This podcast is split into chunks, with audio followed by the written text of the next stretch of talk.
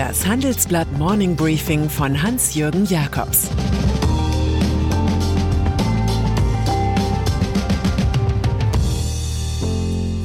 Guten Morgen allerseits. Heute ist Mittwoch, der 17. März, und das sind heute unsere Themen. Greensill, die nächste Finanzpleite. Staat gibt Tesla Milliardensumme. Ärger im Rat der Arbeitswelt. Dieser Podcast wird präsentiert von Klug Anlegen. Der Podcast für alle Anleger und die, die es noch werden wollen. Spannende Impulse, Tipps und Einblick in die Finanzwelt. Das alles mit Kai Matthias Schmidt, CEO der Querin Privatbank. Jetzt reinhören, Anregungen einholen und einsteigen. Zum Link geht es in den Show Notes. Greensill. Die Finanzmarktkontrolle in Deutschland müssen wir uns vorstellen wie einen löchrigen Regenschirm mit gebrochenen Schienen.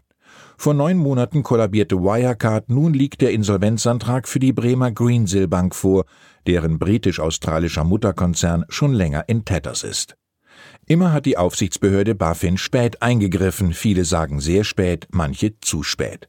Für Dutzende Kommunen ist Greensill jedenfalls ein Schreckenswort. Sie haben von Monheim bis Wiesbaden dort Millionen als Festgeld angelegt, weil es hier noch ein bisschen Zins gab. Ihr Kapital ist nicht durch die Einlagensicherung der Privatbanken geschützt, davon profitieren nur Privatanleger. Für sie hat die BaFin den Entschädigungsfall festgestellt. Der öffentlichen Hand drohen nun Verluste von bis zu 500 Millionen Euro. Kein Wunder, dass der Finanzausschuss des Bundestags auch den Fall Greensill demnächst erörtert, wie schon die Causa Wirecard. Frege Jaffe Aufträge für die Insolvenzverwaltung einer Pleitefirma wirken für Anwälte, als ob Manna vom Himmel regne. Für die Überreste von Greensill hatten gleich zehn Kandidaten Interesse bekundet. Das Rennen machte schließlich der Düsseldorfer Michael Frege von der Kanzlei CMS Hasche Siegle. Er hatte nach dem Konkurs von Lehman Brothers 2008 deutschen Gläubigern tatsächlich ihr Geld zurückgebracht. Greensill ist kein zweites Lehman, aber ein verwickelter, lukrativer Fall, den auch der Münchner Michael Jaffe gerne übernommen hätte. Er ist in der bayerischen Landeshauptstadt gut vernetzt und bereits mit den Ruinen von Wirecard beschäftigt. Offenbar wurde in Bremen mit besonders harten Bandagen um die Insolvenzverwaltung gekämpft. Am Ende hatte Hobbyboxer Jaffe das Nachsehen gegen den Bruder von Campino, dem Sänger der Toten Hosen.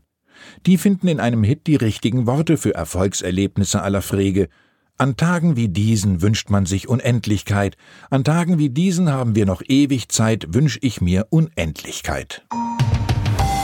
Mallorca die Älteren unter uns werden sich vielleicht an Dionys Jobst 1927 bis 2017 erinnern, einen eher unauffälligen Bundestagsabgeordneten der CSU. 1993 aber hatte er im Zusammenspiel mit Bild einen großen Auftritt. Der Freund derber Scherze forderte die Eingliederung von Mallorca als 17. Bundesland. Die Baleareninsel ist in der Republik so populär, dass viele dort ihren nahenden Osterurlaub verbringen wollen. Eurowings und TUI verdoppeln die Zahl ihrer Flüge in die Urlaubsregion, die seit kurzem kein Risikogebiet mehr ist. Angesichts des Touristenrummels hat Bayerns Premier Markus Söder eine Idee für Rückkehrer. Es wäre sehr sinnvoll zu überlegen, ob man da eine Testpflicht hat. Bei der Corona-Konferenz von Bund und Ländern am Montag wird aber wohl weniger über Mallorca als über eine Verlängerung des Lockdowns geredet. Gassen. Die neuesten Kapriolen im deutschen Corona-Management bedauert Andreas Gassen, Chef der Kassenärztlichen Bundesvereinigung, im Handelsblatt-Interview. Nach dem Notstopp für die Mittel von AstraZeneca rechnet er mit weiteren Verzögerungen beim Impfen. Der für heute Abend geplante Impfgipfel ist auf voraussichtlich Freitag verschoben. Im Einzelnen sagt der Düsseldorfer Facharzt über die Folgen für die Impfstrategie, die Impfstofflieferungen reichen derzeit ohnehin nicht aus. Von den 60 Millionen Impfdosen, die im zweiten Quartal fest eingeplant sind, entfallen knapp 17 Millionen auf AstraZeneca. Das Vertrauen in die Pandemiebekämpfung auch nach fünf Monaten Lockdown haben wir es fast erwartungsgemäß nicht geschafft, die Fälle flächendeckend stabil auch nur in die Nähe einer Sieben-Tage-Inzidenz von 50 zu senken, trotz der harten Maßnahmen. Der beste und wohl einzige Ausweg ist nun über das Impfen eine Herdenimmunität zu erreichen. Mehr Impftermine beim Hausarzt. Jeden Herbst impfen Haus- und Fachärzte professionell und ohne großes Aufheben Millionen Menschen gegen die Grippe. Die Voraussetzung dabei ist immer, dass wir auch genügend Impfstoffdosen zur Verfügung haben. Wenn das spätestens im Mai der Fall ist, müssen die Praxen die Impfzentren als Hauptweg der Impfungen ablösen. Aber auch Hausärzte dürften an der Aufgabe scheitern, die deutsche Impfbürokratie schneller zu machen. Kugel. Der vom Bund vor einem Jahr eingerichtete Rat der Arbeitswelt macht sich selbst Arbeit an der falschen Stelle. Folge, hier versammeln sich nicht mehr wie am Anfang 13 Personen, sondern nur noch acht. Ihren Rücktritt erklärten jüngst gegenüber Arbeitsminister Hubertus Heil die einstigen Personalvorstände von Siemens und Lufthansa, Janina Kugel und Bettina Volkens, sowie die Züricher Betriebswirtin Uschi Backes-Gellner. Das Trio hatte im Februar folgenlos geklagt, der Rat beschäftige sich nicht mit den großen und langfristigen Fragen des Wandels der Arbeitswelt, es fehle an Ideen und Rat für mehr Wettbewerbsfähigkeit. Aus dem Ministerium wird nun verbreitet, gerade die Ex-Siemensianerin Kugel, inzwischen auch Aufsichtsrätin bei TUI, habe immer wieder über ein Missverhältnis von Aufwand und Ertrag geklagt. Bereits im Januar war die Start-up-Unternehmerin Jutta Steiner zurückgetreten. Nach der Flucht der Frauen stehen in dem Rat sechs Männern immerhin noch drei weibliche Mitglieder gegenüber. Dies. CEOs können die besten Informanten sein, begnügen sich aber meist mit dem Ablesen öder Pressetexte, die eigene Anwälte geprüft haben. VW-Chef Herbert Dies, der in Wolfsburg übergroße Konfliktfreude bewies, ist da eine Ausnahme. Als er nun öffentlich erzählte, dass sein Konzern für den Bau von sechs eigenen Batteriezellwerken in Europa auch Subventionen in den einzelnen Ländern erwarte, kam mit der Leichtigkeit des Seins die Konkurrenz ins Spiel. Tesla hat übrigens auch für die Batteriefertigung in Brandenburg einen Milliardenbetrag zugesprochen bekommen, plauderte der Manager aus. Damit würde der US-Konzern für seine Elektroautos rund ein Drittel der für E-Mobilität genehmigten drei Milliarden absorbieren.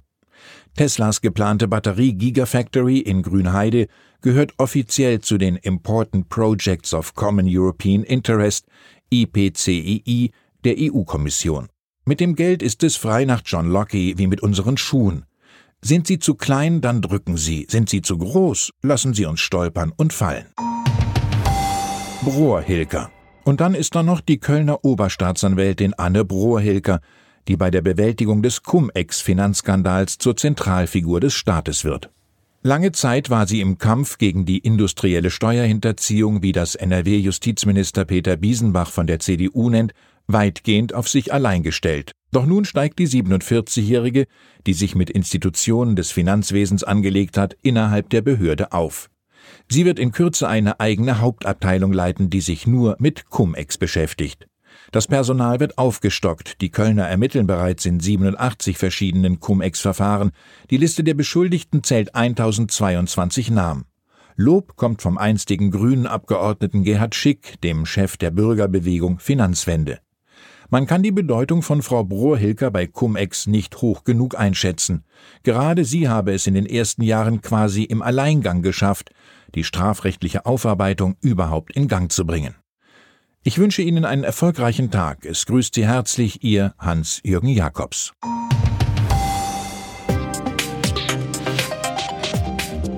Ab 17.30 Uhr sprechen wir bei Handelsblatt Today über alle Themen, die die Finanzwelt bewegen.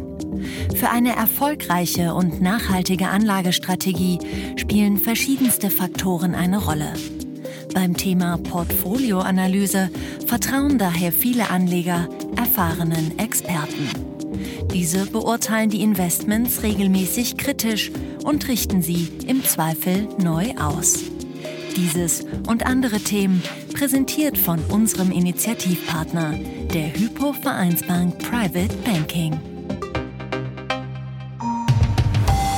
Das war das Handelsblatt Morning Briefing von Hans-Jürgen Jakobs, gesprochen von Peter Hofmann.